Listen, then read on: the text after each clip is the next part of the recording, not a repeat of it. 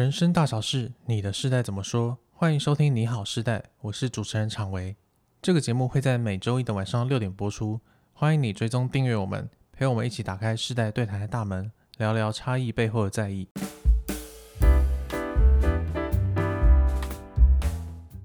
呃，上一集跟怡璇聊完梦想还有面包之后啊，我就一直在思考一件事情，对，就是面包这件事情到底可以用多少？对，就是啊，对，忘记讲一下，今天的对谈的人还是凯宇老师跟嘉颖老师。对，我们出现频率会不会太高啊？他们会不会觉得就这两个人？啊，我们就面包 A，面包 B。我觉得你长得比较像面包，比较黑。好，巧克力口味。是。对，OK，好，那就以后就用这个代称吧。今天是面包 A 跟面包 B 啊，今天是面包 A 面包 B 哦。是，好，那上一集跟以轩聊完之后呢，我就在想说，哎、欸，其实最近有一个词很红，叫做精致穷、嗯。有，哎，他不是韩国人，他是一个 精致的穷法。好，这个蛮好笑的。精致穷，嗯，精致穷这个名词是从二零一八年在那个微博上面开始流行的。嗯，然后当时候就有。很多人在讨论，到现在也都很多人在讨论，因为精致穷好像变成很多年轻人生活的一个方式。对，那我来跟大家讲一下什么是精致穷啊。好，呃，精致穷其实它有四个特色，很明显。第一个就是他收入不高，但是他会有重度的品牌迷思，所以他们在看到一些名贵的品牌啊，像是什么巴黎世家之类的。哎，巴黎世家是卖什么的？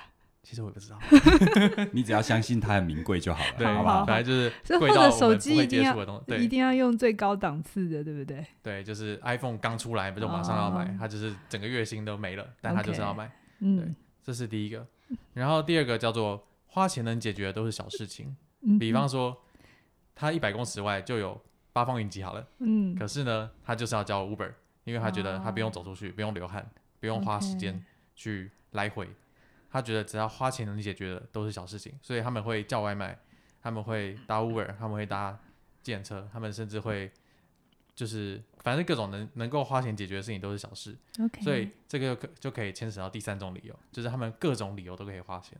嗯，就是他们今天觉得哦，我家桌子不太好看，那我换一个家具好了，哦、他们就会马上换一个家具。嗯、但是那个原来家具，他们到底是二手卖掉的，还是直接就直接丢掉的，就是因人而异。但总之，他们就是各种理由都可以花钱。OK，那最后第四个就是没有良好的储蓄习惯。嗯、那大家听到“精致穷”这个名词，应该就会知道，这种这些人他们其实最大的一个一个特色就是收入不高，嗯、但是很喜欢花钱。是对。那在这个花钱的过程里面，其实他们就会发现说，呃，他们常常月收。收进来之后，嗯，月底就会全部花光。那其实就跟以前的月光族蛮像的。对，我刚刚觉得好像他一定会跟月光族绑在一起哈。哎，我遇过的不是月初收到月底就花光。了，这个还这个还蛮控制的蛮好的，当天就花完。真的啊，就左手进右手出啊，对，都是一直在负债去。去去去去滚滚他的负债这样。是，对，甚至对，就是负债这个问题，就是有些人就是银行账单欠了好几个月都还没缴。对，嗯，然后有好几张、好十几张卡，然后怎么刷都刷不完。是，但是他就是觉得说，我就是要追求好的生活品质，就是要追求好的，呃，就是就是要跟随我的物欲，所以他们在金钱上面会比较，就是 let it go。嗯，对，所以当我看到这些金志雄的生活方式之后，我虽然不会觉得他是一个非常严重的问题啦，因为。对我来说，就是现在真的是一个物价高涨，是，然后薪水普遍不高，是。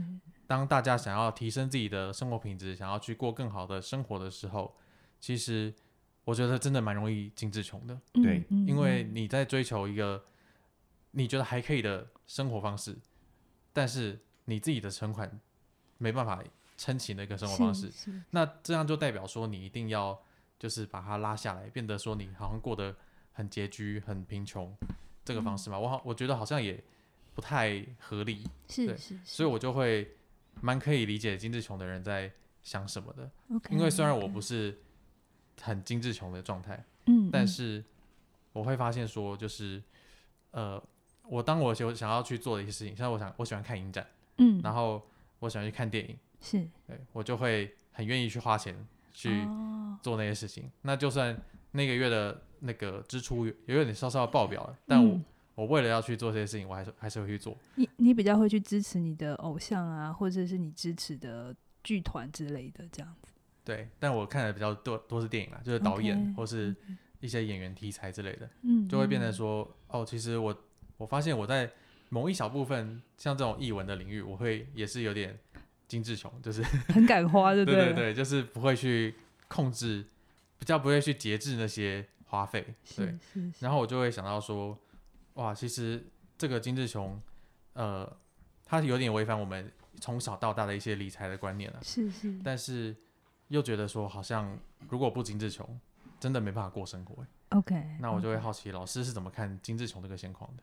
好，嗯，大家可能会觉得我要来批判一下金丝 琼，是不是？我倒没有诶、欸，就是常威来找我聊这个议题的时候，我反而觉得我有一点羡慕你们这一代诶、欸，因为我看到你们这一代花钱可以花得很顺畅。哎、欸，这个不是我没有在贬义的意思，我是。哦我我觉得我没有资格说他好不好，但我我就是说说我这个时代的金钱观好，或者是我家的金钱观。OK，那为什么我说金志琼？我没有一个好不好，但他确实跟我的被教养的方法很不一样。因为像我其实花钱是都要想很久的，即便现在我的收入其实是可以不太 care 这件事情，可是我觉得你现在可以精致富。白富美，精致白富美，耶、yeah！对，要低调，好不好？好，好，好，低调。可是我觉得那个东西是跟我从小有关，因为我的家庭是父母亲是白手起家，然后他们真的没有什么那么多的资源，所以当年我们被教养的方法是能够自己来就不要请别人，跟现在是反着的。哦、嗯，就是那个时候，所以我父母亲那一代有一件事情是我现在觉得看不惯。那我很努力改掉，就他们不太相信专业的，他们都觉得自己来最便宜，然后不会被骗。可能确实，他们那个年代真的比较多这种问题啦。那到我这个年代的时候，因为我自己就是专业人士啊，我还叫人家不要付钱给专业嘛，很奇怪嘛。所以我会学习着去，嗯、呃，比如说我们开公司会有各种专业，设计的专业、声音的专业、平面的专业、网络的专业，这些我其实会花的很顺畅。这是因为我的工作还有我的世代，可是还有一件事情是我到现在还没有学得很好，就是花钱送叫 Uber 送 餐点来，我一直学不好。为什么？我觉得东西送来就冷。没有，我觉得它最重要的关键是在于哈，它根本不会饿。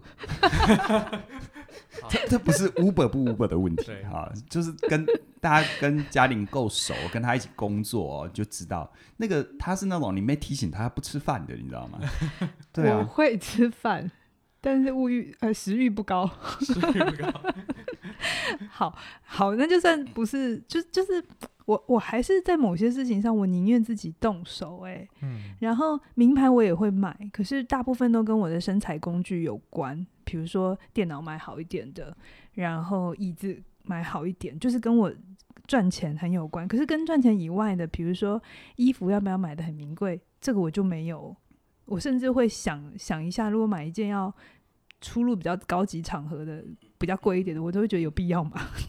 就就是很不一样，然后可是我有我有去练习一件事情，就像你们现在有时候出门要坐电车，我这是认同的。在有些时候，比如说到我现在，时间是很珍贵的资源了，但是因为我我有一些嗯过去父母亲给的一些教养经验，还有我坐计程车不是那么好的经验，所以其实我花很长的时间，我都很抗拒坐计程车。哦，开宇就知道，除非有人要跟我一起做，否则我自己不太叫计程车。然后我会自己告诉自己，我很享受做大众捷运系统，但还好我住台北啊，所以通常也不会差太远。可是我现在真的会有意识的练习，就是如果我今天的行程很满，那我就是叫计程车。嗯，对，这真的是我。练习来的事情，你也可以先练习对于肚子饿有感觉，这比较难。这样那个那个 Uber 那个那个 Uber Eats 这件事情就很容易打通了。对，好，对，所以我觉得，嗯，我觉得存钱要练习，花钱也要练习。就是大家会觉得好像花钱是比较就就花钱了，有什么难的？可是我自己觉得，他们两件事是同一件事情，就是你对钱的概念是什么？嗯，我没有资格说用好一点的品质生活好一点，呃，好不好？我自己现在也会宁愿有的时候为了家里的那个装潢好看一点，然后要买一个比较好看的东西。对啊，对啊。然后那个好看的东西都好几倍的价钱。对啊，这个这个，因为我一直觉得这个是一个人类很很原始的一种欲望，就 是追求一个好的品质。我说说我的心情，我不知道大家，但因为我在我真的呃财富比较有余裕之前，我不会做这个选项啦。嗯，在我比如说我自己读书一路以来，我都尽量靠我自己的就自己赚钱，所以我真的有过过那个要一天一百块过一天。哇，我我没有跟装大家装穷跟装苦，嗯，就是那个年那嗯、呃、那个年纪，我不希望。我父母亲也不是真的不给我不支持我，是我死不要跟他们拿钱。嗯、所以我因为想要自己独立，那但是因为念书又很花钱，所以我在呃控制上面我就要非常的斤斤计较，真的是买一件衣服都要算一下的这个日子我过过。但我知道一路下去是不对的，就是像我现在其实收入有点改变了。不应该这样，可是我觉得那里面有一个好的东西有被我保留下来，就是我会去思考，我到底在这件事情上我要什么？他今天只是一件保暖的外套就好，还是他今天有一些更多的功能？于是我可以投资更多的钱在上面。嗯，所以我会，我还是会追求美感啊，就是教室我们新的装潢，我也不会随便用，呃，可以就好了，不管美不美，我还是有在乎美感的，所以。最后收到的账单其实还是会，还是会深呼，嗯、深呼吸的。是，可是我就会觉得，OK，我现在有资格，我没有透支我的呃预算，我还是在某一个预算内完成一个我想要达到的，我觉得还不错的标准。哦。可是如果真的我是一定要到借钱了，或者是我根本就没有余裕去负担，我就不会做这个选择。嗯，这是我的看法。嗯。嗯我以前对金志琼这件事哦，嗯，如果在十年前的我吧，几年前的我吧，我对这件事情会比较批判一点啊，因为觉得觉得怎么可以乱花钱啊等等的，这跟可能跟我自己是啊一路自己创业，而且不是拿投资人的钱，我觉得有很大的关系。那是我的血统嘛，因为你创业，你每天都叼着钱在看，在看能不能活下去。可是我现在态度，我觉得有点改变啊。这个改变，我觉得是可能，也有可能是走过了一些历程，然后对于人有更多的理解啊。呃，这个改变是什么？因为我看到的，反而这金志琼的背后的议题是希望感啊。我们反过来想嘛，呃，不管哪一代人哈，他会过着那种好像似乎没有明天的花钱方式，或明天不重要的花钱方式，这意味着什么？如果他有的选，他会这样吗？我不知道。可是，你看哦，当他一直活在一个就是没有希望感，对他来说，他省一点又怎样？他存再多钱又怎样？在他认知范围里可预见的未来，他可能还是买不起自己的一栋房子。那你说他怎么选择？嗯，所以我觉得我在看待这件事情的时候，与其讨论说，呃，金志琼的现象应不应该，不如哦，我反蛮想要去探讨它里面所隐含每一个这样活的人他内心的失望。嗯，啊，我觉得这个是很重要的，因为像我回想我自己在出社会工作的这段时间，也其实几乎每一年都在讲不景气啊，啊，比如说亚洲金融风暴啊。然后后来，好，然后再更早的网络泡沫化啊，嗯，然后你有跟到那一段哦？对，你真的比我老哎、欸，我是从 SARS 开始，你是从前面 .com 开始，所以怎样？我每次要一起录，都会让我，我们都要彼此伤害一下，对对，要每次都要逼着我讲不录。我有经历过次贷风暴，对啊，对啊，对啊。嗯，但是你看哦，这个叫做，因为我们通常对这种负面的冲击事件、黑天鹅事件，它在我们的大脑里面是非常印象深刻的。我们一直都觉得，我们就活在真的啊！我从出社会那一年一直到现在，我每一年都听大家都在讲不景气。可是客观数字告诉我们，其实整体社会的经济数字，它是持续往上的。是是是，啊，它长期的趋势是往上的。然后呢，我从出社会一直到现在，每一年都在骂有钱人为富为富不仁，但是每一年都有新的有钱人，只是不同的行业、不同的发迹的方式。所以我觉得这让我真的想到一件事：如果我们真的能够，哪怕一点点的努力或者一点点的分享，能够帮助一些人找到生活当中一点点的希望，我觉得可能会改变一些事。不是去改变他金志琼应不应该，而是他重新定位了他自己看待自己未来的希望感或价值感。甚或哪怕退退一万步，他开始心中住着一个他自己真的值得爱的人。比如说，当你有一天你真的好想好想给你伴侣伴侣一个对他有纪念价值的礼物，你好想好想安排一个重要的旅行，你好想好想为自己的孩子安排一个更好的学习环境。那这时候，其实不管你过去抱着怎样的活法，很实际的就是你口袋里面的资源够不够让你去支付这个。所以我觉得啊，真的要看的不是行为的结果，而是我们能不能找回心中的希望感。如果有的话，你怎么活怎么过，我觉得都是成人世界的成人选择。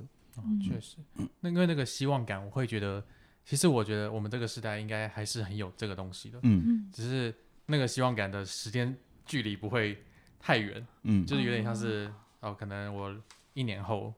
我大概要过成什么样子？了解了解。对，因为现在会有一个状况啦，就是我自己感受很深，尤其应该说这几年应该大家都感受很深，就是物价不断的飞涨。哦，这个通膨很可怕。对对，通膨非常的可怕。还有房价也不停的飞涨。对，虽然说今年听说房价好像会持平什么的，但是但是。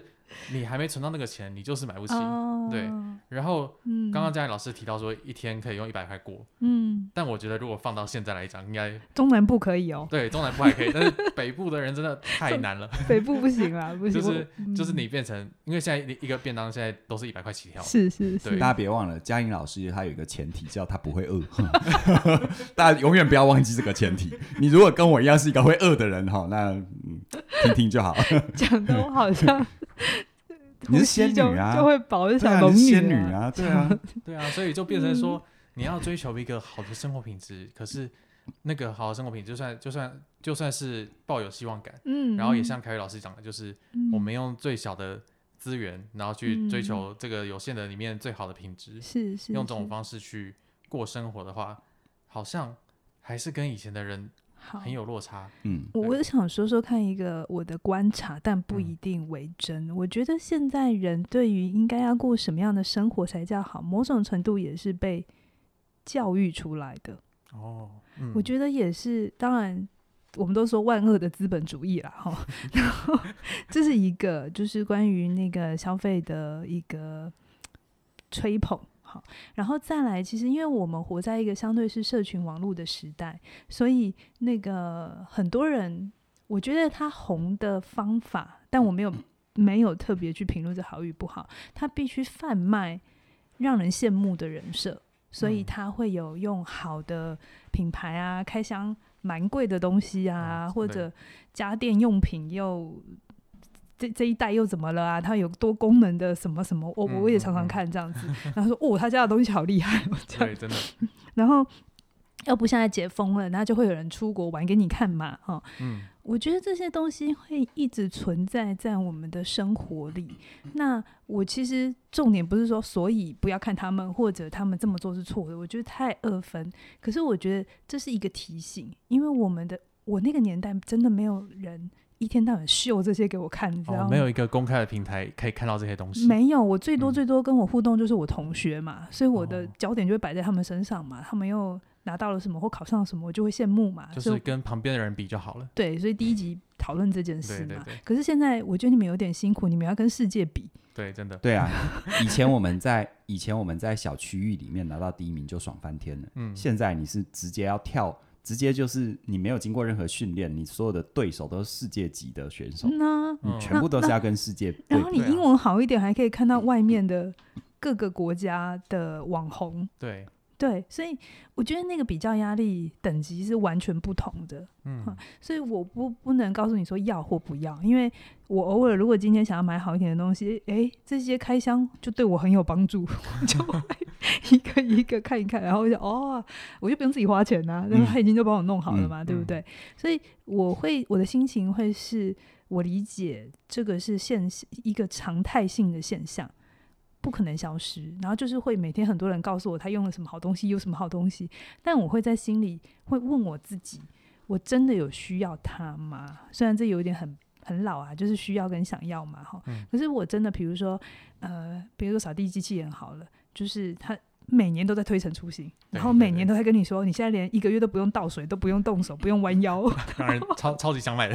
然 后我不会，因为我很爱自己扫扫家里，所以像这种东西就烧不到我。嗯嗯，就是我会很清楚，有些事情我想自己来，就是我我是一个很希望在生活里保有我自己还能做点什么事的人。哦，我不是那么喜欢让所有东西都机器代劳，或是。我会觉得这样子我活得好没有，好没有身体的感觉，对，所以我我会看，然后我也还是会观察，比如说大家现在在流行什么，前一阵子是洗洗衣洗洗碗机，然后各个品牌，然后又各种什么的，我都还是会看的，我都会想知道那个到底是什么。哦，对对，可是我会问我自己，我真的有需要它吗？对，因为反正我现在一个人住两块碗，到底能够洗多久？可是我会，我不会，我不会阻止别人。不买这件事情，嗯，但是我会就去了解，阻止别人不买这件事。应该是说，我不会阻止别人要买，我不会阻止他。但是，哎、欸，我很认真在听，所以我没有发，没有没有发。可是像凯宇啊，我就会很鼓励他买扫地机器人。哦，对，你要自己接吗？我有啊，我家有扫地机器人啊。对，对那像这种东西，我就会觉得他很需要，因为他不像我那么喜欢扫地板。对，我的扫地机器人喜欢就好了。对，所以所以我觉得，嗯。对这一题我没有，我没有什么该不该。可是我觉得，我觉得刚刚听到的就是想要跟需要这件事情，因为我刚刚突然就在回想，哎，为什么看那么多电影？其实就是因为我怕我没看过这个电影，然后没有办法跟别人讨论。哎，你都毕业了，你还会怕老师口口口试你吗？可是你还是会跟别人分享啊，就是会跟朋友分享。哎，最近你那部电影有没有看啊？然后。影展有没有？你有没有看哪一部？真的，他人及地狱。哎，真的哦。可是我可能我跟你不一样，我也很爱看电影。可是因为我没有一个同才是电影圈嘛，所以我就是我有时间有心情，我觉得我爽，这卡司我可以，我才看。哦。所以我就没有像你那种资讯焦虑。对，那，对，我觉得资讯焦虑好像也是现在金志雄一个很大的原因。嗯，对，嗯嗯。那凯瑞老师，你在遇到这些金志雄的时候，你是怎么看？我刚刚听你们在讲的时候，其实，嗯，我一直有一个感觉哦，就是说，还是那个议题，就是比较。可是我们到底在比什么？嗯、像我自己，我的世代，我现在四十多岁，再过几年我就要五字头了、哦。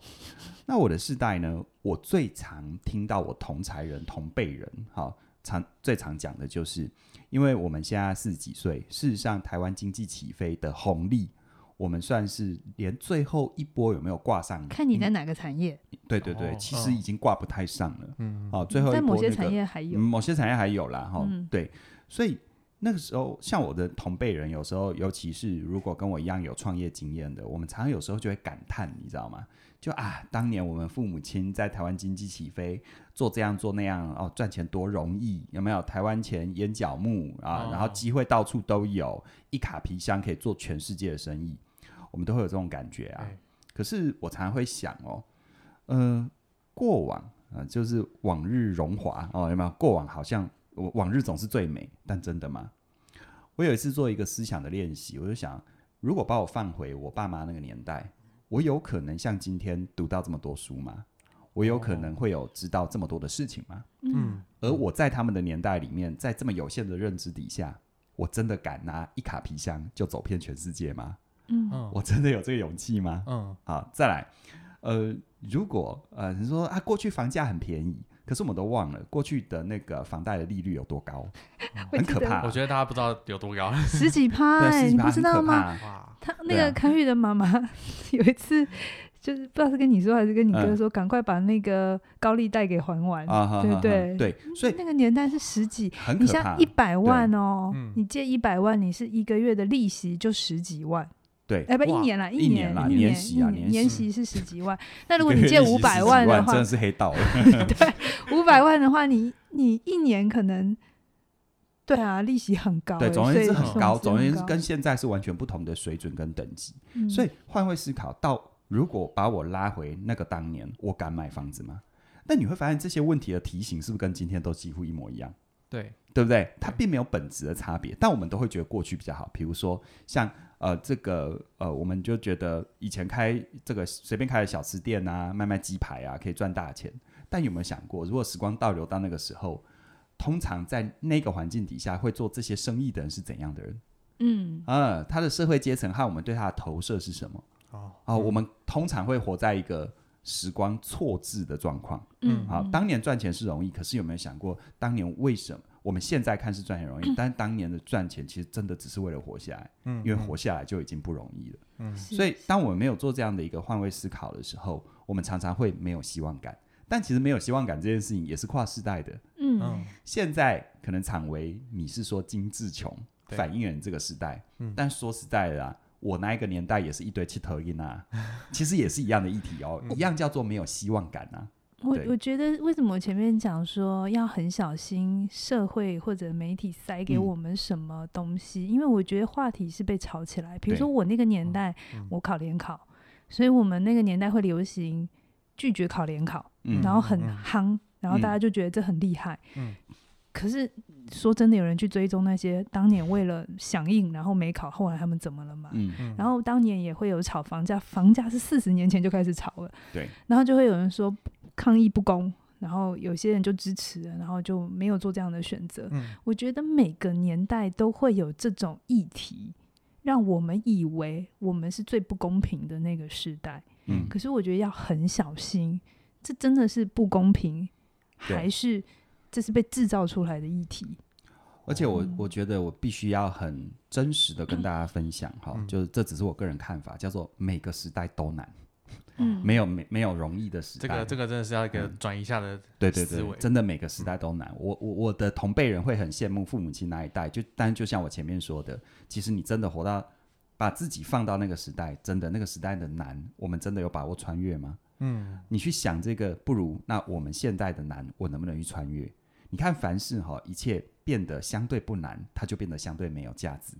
我自己在求学阶段，哦、台湾开始广广广开教育学程，嗯，嗯嗯，这时候是不是就一堆流浪教师了？是，是。然后大学开始到处都是的时候，学历的通货膨胀是不是就非常的明显了？嗯，所以其实每一个年代都会有每个年代的失望。我觉得我没有什么资格去说服你或说服任何人说你应该要保有希望。可是我觉得每个年代都有每个年代的失望。当你懂了这一点的时候，我们可能没办法改变大世界，但是回到自己的小生命、小世界，我们是不是还有那么一点点渴望？你想要跳脱自己的阶层？如果你有的话，其实。我觉得我们都只能在我们的时代里面看到我们可以看到的盼望。嗯，这种事情他没有办法透过任何人说服你，哈，也没有办法靠你喝再多的心灵鸡汤有用的。嗯，回到我自己的生命实践，我只是很实际的去看我所处的环境，我问我自己要不要，就像嘉玲问他自己啊，他需不需要买这么好的衣服？好，但你需要吃饭，知道吗？又回来了。对对，我觉得就是我，我们就就问自己啊，到底需不需要？如果你内在的很多渴望是你真的想要，其实时代它永远有不公平，但它永远有公平。它不公平的地方就是在于我们真的会看到很多的限制，但它公平的地方在于，你如果纵观过去的历史，在最坏的时代一样有很多人脱颖而出。在最好的时代，也有人向下沉沦。你要怎么解释这个现象？嗯嗯，而且我觉得每个时代都有缺匮乏，但每个时代也有它的丰富。嗯，比如说我父母亲他们的匮乏是物质没有现在这么方便，但他们的丰富是他们机会多。嗯，那我觉得要看每个时代的丰富点。比如说，这个时代的资讯是丰富的。对。比如说，这个时代你真的想要学任何一件事情，你的门槛跟学费很低。哦，真的，真的，这个我很有感觉。对，对，所以这是这个时代的丰富。我们能不能也接受，当有匮乏的同时存在的时候，丰富也是存在的？嗯。我只是要花多少的力气去看哪一边？哦。我会选，我会选择去看我丰富的地方。嗯哼。比如说这个年代。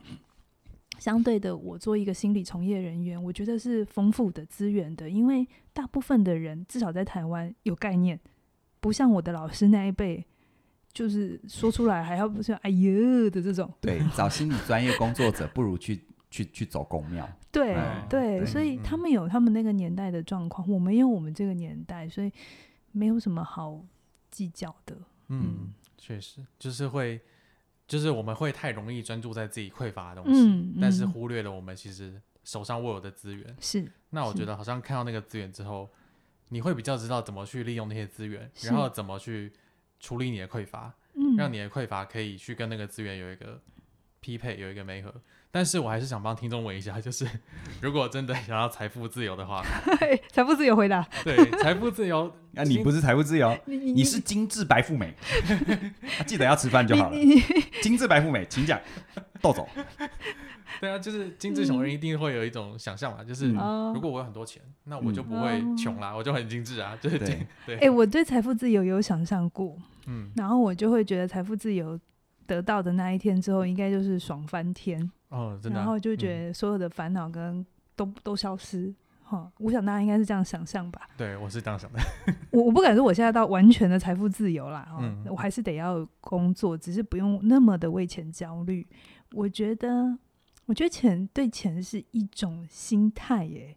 哦，你可以在实质上面还没有到说哦，每个月真的都会有钱进来，然后你真的不用管钱，你都可以活得很好。可是你还是可以培养一种富足的心态，是，嗯，比比如说像现在，我不会为钱焦虑，是第一个我知道我需要的不多，嗯，真的我需要的，真的呃，应该一个上班族的薪水其实就够了。可是我现在拥有的比这个多，所以我心里就会有一种很。很平安的感觉，嗯、然后我就会再去想的事情是我怎么把我再有的专业再付出，然后它一一部分是要赚钱的，不然不可能持续。但一部分也是一种我很开心，我对这个社会是有贡献的。我觉得我那个、呃、平平静内心平静的感觉，不是因为我的财富自由，或是我钱够多。诶，我曾经有想过。如果我现在有钱，但是我没有这些工作，没有我的没有起点，没有你们在身边这么好的团队，没有我要做现在要做的事情，我可能会很慌诶、我可能我我宁愿不要有钱，我要这个，因为有这个我一定会有钱，嗯、但是有钱不一定会有这个。对，没错。嗯、我觉得财富自由，很多人一听到这个，呃，我自己遇过了哈，很多人会有一个对他直觉的想象，就是哦，所谓财富自由，就是有一天我不用工作就有钱。对，那我几乎可以确定，嗯，只要抱着这样想法的人，他可能终其一生都没办法真正的财富自由，啊、因为他的前提叫做我可以不工作就有钱。嗯嗯，其实哈，他在内在已经很底层的已经否定了工作的价值。哦，你可以永远不用为了钱工作，嗯，但是你千万不要为了不工作。嗯，那你不工作，你要不要活？我不是说活了为了工作，这里的工作可能是你照顾好你的家人。嗯，这里的工作可能是你做一件你觉得有意义的事。嗯，这里的工作可能是你好好去爱一个你值得爱的人。嗯，这些都可以叫做工作。但是我们活在这个世界上，请问这些工作能够跟钱脱离关系吗？啊啊！所以真正的财富自由不是为了不工作而有钱，而是我因为用合理的方法去创造了必要的财富之后，我可以有什么选择？嗯嗯，我可以选，我可以有选择权，嗯，有没有？我可以有意识的选择我适合我自己的，我需要的。所以当有这个理解之后哦，我觉得很多人呢，他都把把钱当成是一个交换的媒介而已，所以他常常会有匮乏心心态，有没有？我付出去，我是不是就少了？这叫做媒介的概念。嗯，但事实上呢，财富是个资源。好，用媒介的概念，当你觉得我有再多，我都买不起我。可能一栋房子的时候，你的行为自然很容易延伸，变成是一种浪费，因为我留也没有用啊，对不对？就像在以前原始人没有冰箱的年代，你储存食物是有个屁用？有多少赶快吃，是不是啊？就是这样的概念。嗯。但是如果你把它当成是一个资源，它不是一个我付了就会少，它是个资源，是流动的。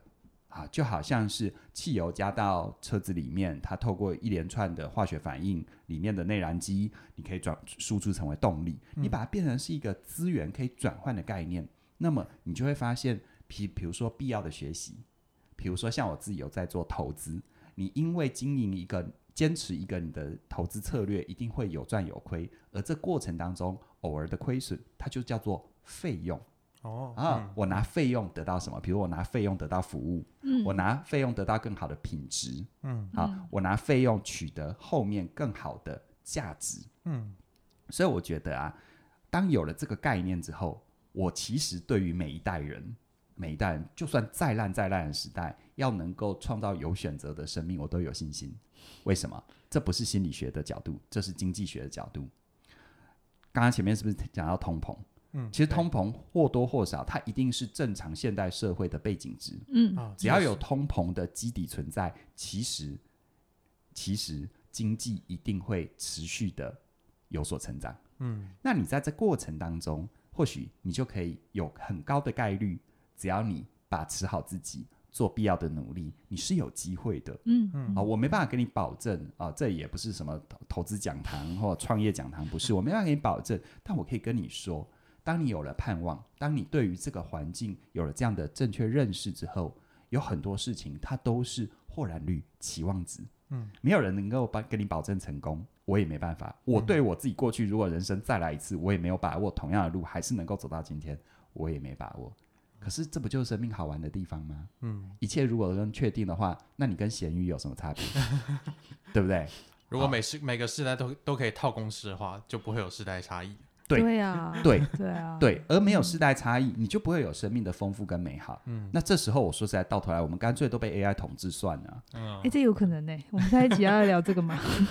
AI 到底到底世代有什么差别？这样，AI 到底能不能帮助正常人正常吃饭呢？就烦了。嗯，好，所以呃，对啊，这样听下来就会觉得，其实财富自由。我觉得，我觉得会想到最后财富自由，很大原因是因为跟我们谈论钱的方式有关，嗯嗯，甚至我们去怎么去理解钱这个资源，哎，对对，就是当我们对钱有另外一种看法的时候，其实就会有更多的面向去看待精致穷这件事情，然后甚至会觉得说，其实我还是可以过得很好，但我不会变穷，嗯，我是可以维持一个水准，然后你可以精致就好，不一定要穷，可以平 价精致就好。对 实惠精致，对，用心用心的精致也很好啊。有一天你会变精致白富美。嗯，那那这个过程，我觉得就是也是跟我们的内在信念很有关系，因为你必须要调整你怎么想的，是，然后怎么去看这些事情的，你才有办法用更高、更宏观的视角去理解这一切的现象，然后你再针对这些现象去做出一系列的反应。对，那目前我们官网上有一个课程叫做《活出有选择自由人生》。那这个课程我就是在讲信念这个东西，那是由凯宇老师主讲的，是我是我。对，那这个课程我自己听完之后觉得收获非常的大，因为它其实就是在调整我们一些我们从来没有意识过的信念，然后我们很自然理所当然的反映出来。但其实它只要被调整过之后，那些理所当然会变成另外一个你看待事情的角度，然后你会发现哦，原来事情可以这样解决。嗯，对。所以我，我觉得鼓励大家可以参加这门课，然后你可以有一。有意识的记录你在说钱这件事，你说了哪些语言？Yeah. Oh, 因为因为很多人都说我心态很丰富，可是我觉得心态丰富有一个很明显的指标，就是你怎么说钱这件事情。比如说你看到别人有钱，你第一直觉是说，嗯，他是靠北还是靠木？这样子就是他是靠家里嘛？那没有关系，我们先不评论他，但是我们就先记录他。那可能是你今天看到一个很贵的东西，你就是说。哦，好贵哦，我买不起，还是、嗯、哦，好贵哦，我我去刷卡把它买下来，哈，就不管这是什么，你先记录下来，然后再运用凯宇教的一些方法去检视，你到底这个信念是来帮助你的，还是来来让你的比较辛苦的？对啊，我相信对每个人来说，有有的选的话，都想要活出一个自己内心很深处很盼望的样子。嗯，但是事实上哦，心想事成是可以做到的。嗯、我当然不会说我的课程很神奇，一弹指你就马上 今天想的明天就会来。嗯，但是呢，你怎么样去觉知到你平常到底那个很深、很潜意识的看法是什么？那透过一些简单有效的方法，因为我是个心理学家嘛，好，从心理学的角度教你如何实践心想事成，嗯，就是活出有选择的自由人生，会给你最大的帮助。嗯嗯。所以很鼓励现在大家就加入这个课程，因为这个课程目前的售价是二八八八，我觉得这个价格非常的，就是在于提升你的一些内在信念的时候是非常有帮助的。那这个价格只会到六月二十八号，因为六月二十八号之后这个价格就会调整了。嗯，所以很鼓励大家现在就加入这门课程，然后去看见你内在的信念是什么，去调整你看待这个世界的角度。好，那今天这个节目就到这边了，期待下周一晚上六点继续跟大家分享世代的议题哦。拜拜。